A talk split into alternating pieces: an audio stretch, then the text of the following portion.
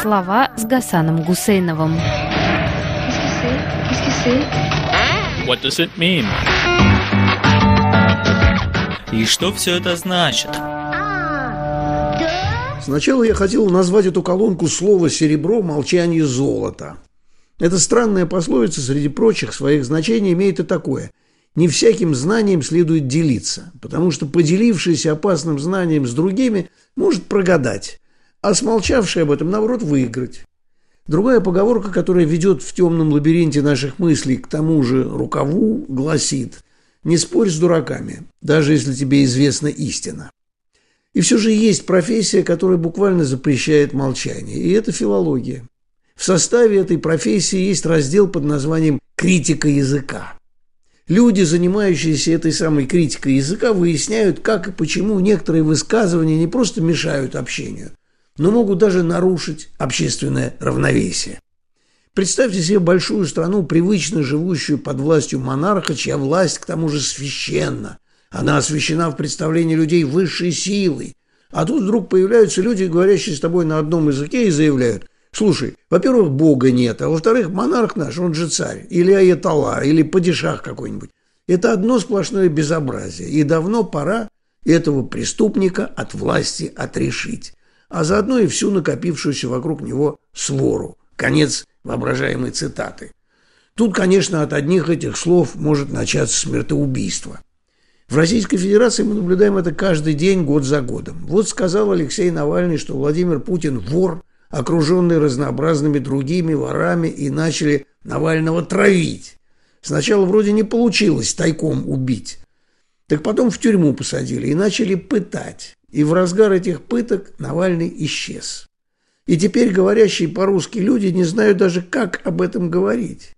О человеке говорят, что он исчез или пропал. Но поскольку Навальный не может действовать сам по себе, о нем говорят как о вещи. Пропажа Навального. Так говорят о пропавшем чемодане. Уместить все это в голове очень трудно. Тем более, что заодно с Навальным пропал и приговоренный за антивоенные высказывания депутат Алексей Горинов. Совсем пропал из поля общественного внимания еще один политический заключенный, Юрий Дмитриев, приговоренный к 15 годам по сфабрикованному уголовному обвинению а на самом деле за разглашение фактов массового террора советских органов госбезопасности много десятилетий тому назад. Но контора-то одна, вот и сживают человека со света. По существу получается, что три четверти столетия советской жизни и больше четверти текущего постсоветского века – это время попыток что-то высказать о существе общественной жизни и время успешного затыкания рта этим пытающимся с последующими пытками за сами попытки. За что такое наказание людям сказать невозможно. Разумеется, люди, которые смотрят на все происходящее с высоты своего религиозного опыта, могут увидеть тут некий урок и даже наказание за некие предыдущие прегрешения. Ну, приведу пример исторический. В Японии во время русско-японской войны жил русский священник, свидетель Николай Японский. В его дневнике за июль 1904 года есть такая запись. «Пьют нас японцы, ненавидят нас все народы. Господь Бог, по-видимому, гнев свой изливает на нас. Да и как иначе? За что бы нас любить и жаловать? Дворянство наше веками развращалось крепостным правом и сделалось развратным до мозга костей. Простой народ веками угнетался тем же крепостным состоянием и сделался невежественной групп – до последней степени. Служилый класс и чиновничество жили взяточничеством и казнократством, и ныне на всех степенях служения поголовное самое бессовестное казнократство везде, где только можно украсть, писал в 1904 году Николай Японский. Верхний класс – коллекция обезьян, подражателей и обожателей то Франции, то Англии, то Германии и всего прочего заграничного. Духовенство, гнетомое бедностью, еле содержит катехизис, до развития ли ему христианских идеалов и освящения ими себя и других. И при всем том, мы самого высокого мнения о себе. Мы только истинные христиане, у нас только настоящее просвещение. А там брак и гнилость, а сильны мы так, что шапками всех закидаем. Нет, недаром нынешние бедствия обрушиваются на Россию, Сама она привлекла их на себя. Только сотвори, Господи Боже, чтобы это было наказующим же злом любви Твоей. Не дай, Господи, в конец расстроиться моему бедному Отечеству. Пощади и сохрани его. Конец цитаты. Обидные вещи говорит о своем отечестве Николая Японской. Но его истолкование несчастья России как наказание за ранее совершенные преступления ничем не отличается от представления древних греков о родовом проклятии. Иначе говоря, религиозное истолкование событий превращает людей только в беспомощный пример для следующих поколений. В этом унылом круговращении воров и катов даже и посмеяться не над чем. Желая отвлечься от жизни священнослужителя православной церкви, выдержавшей победу над Россией и Японией, натолкнулся я на другую книгу, которую купил лет 30 назад в букинистическом магазине в Праге. Может быть, эта книга позволит уточнить теологическое толкование русской истории толкованием филологическим. Называется книга «Русско-чешский словарь». Составили его и опубликовали в пражском издательстве «Отто» в 1920 году Владислав Вячеславович Шкорпил, к тому времени уже покойный директор археологического музея в Керчи, и чешские лексикографы Иван Гавелка и Вильям Веверка.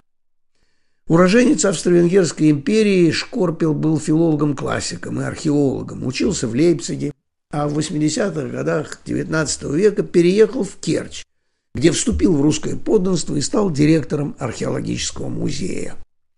С 1904 по 1918 год он неустанно боролся с так называемыми «черными копателями», и ему даже удавалось перехватывать у последних награбленное ими из древних захоронений и переправлять спасенные ценности в Эрмитаж. В Керченском музее сокровища было не защитить. До революции полиции удавалось уберечь археолога от грабителей, но в ходе гражданской войны именно эти выпущенные из тюрьмы бандиты стали хозяевами жизни, они и убили ученого в 1918 году. Каким образом картотека Шкорпила попала в Прагу, я пока установить не смог, но составленный им русско-чешский словарь включает тысячи слов, многие из которых отсутствуют и в других словарях, включая корпусный словарь русского языка, и в памяти даже очень старых и очень сведущих носителей языка. Например, слово «умоубийственный» или слово «умран» в значении «мертвец» или глагол «умулить» – заставить кого-то сделать что-то. Это все не опечатки. Владислав Вячеславович Шкорпил начал собирать свой словарь еще в бытность кандидата на звание русского подданного, а в дальнейшем пополнял его, видимо, все-таки из антропологических, а не филологических соображений. Например, невероятно богат его словарь так называемыми этнофализмами – бранными или уничижительными обозначениями происхождения человека. Мы не найдем в словаре слово «армянин», например, зато там присутствует «армяшка». Или вот слово «евреечка», «еврейчик», «евреишка» или «жидочек» Шкорпел правильно толкует как бранные. Кацап и кацапка, кацапня, кацаповщина, так хохлы, малоросы, называют великороссов или москалей. Пожалуй, только одно слово, одно гнездо сравнится с еврейским по числу слов с бранно-уничижительным значением. Это гнездо слов сосновый чужой. От чужбинника и чужегляда до чужемужатки и чужеумка. В старое время, например, у Данилевского глагол «русить» употреблялся в значении «делать кого-либо русским», на северо-востоке, писал Данилевский, в глухой лесной стране русская колонизация в стране от деятельной исторической жизни образует сильный запас русской силы. Русит финские племена и, окрепнув, является восстановительницей единства России и так далее. А в словаре Шкорпила глагол «русить» непереходный. Русит тот, кто изображает из себя настоящего русского. Владислав Вячеславович Шкорпил писал это и о себе – он стоически сопротивлялся, проявил железную волю, но погиб в неравной, напрасной борьбе. Не помогла чешскому ученому любовь к русскому слову. Скорее всего, Гавелка и Веверка поспешили выпустить словарь Шкорпила в 1920 году, потому что в Чехию тогда хлынул поток русских беженцев. Вот только помочь этим людям трехтомной махиной, содержавшей загадочные слова, так и не получилось. Две тысячи страниц от А до моложения, от моложить до пропивания, от пропаивать до ижицы тогда не помогли, увы, никому. Но, может быть, хотя бы сейчас, сто с лишним лет спустя, носители русского языка смогут и захотят с помощью слов, которых никогда не было, проникнуть в свой умоубийственный век, чтобы, если не убежать, то хотя бы отбежать от него подальше.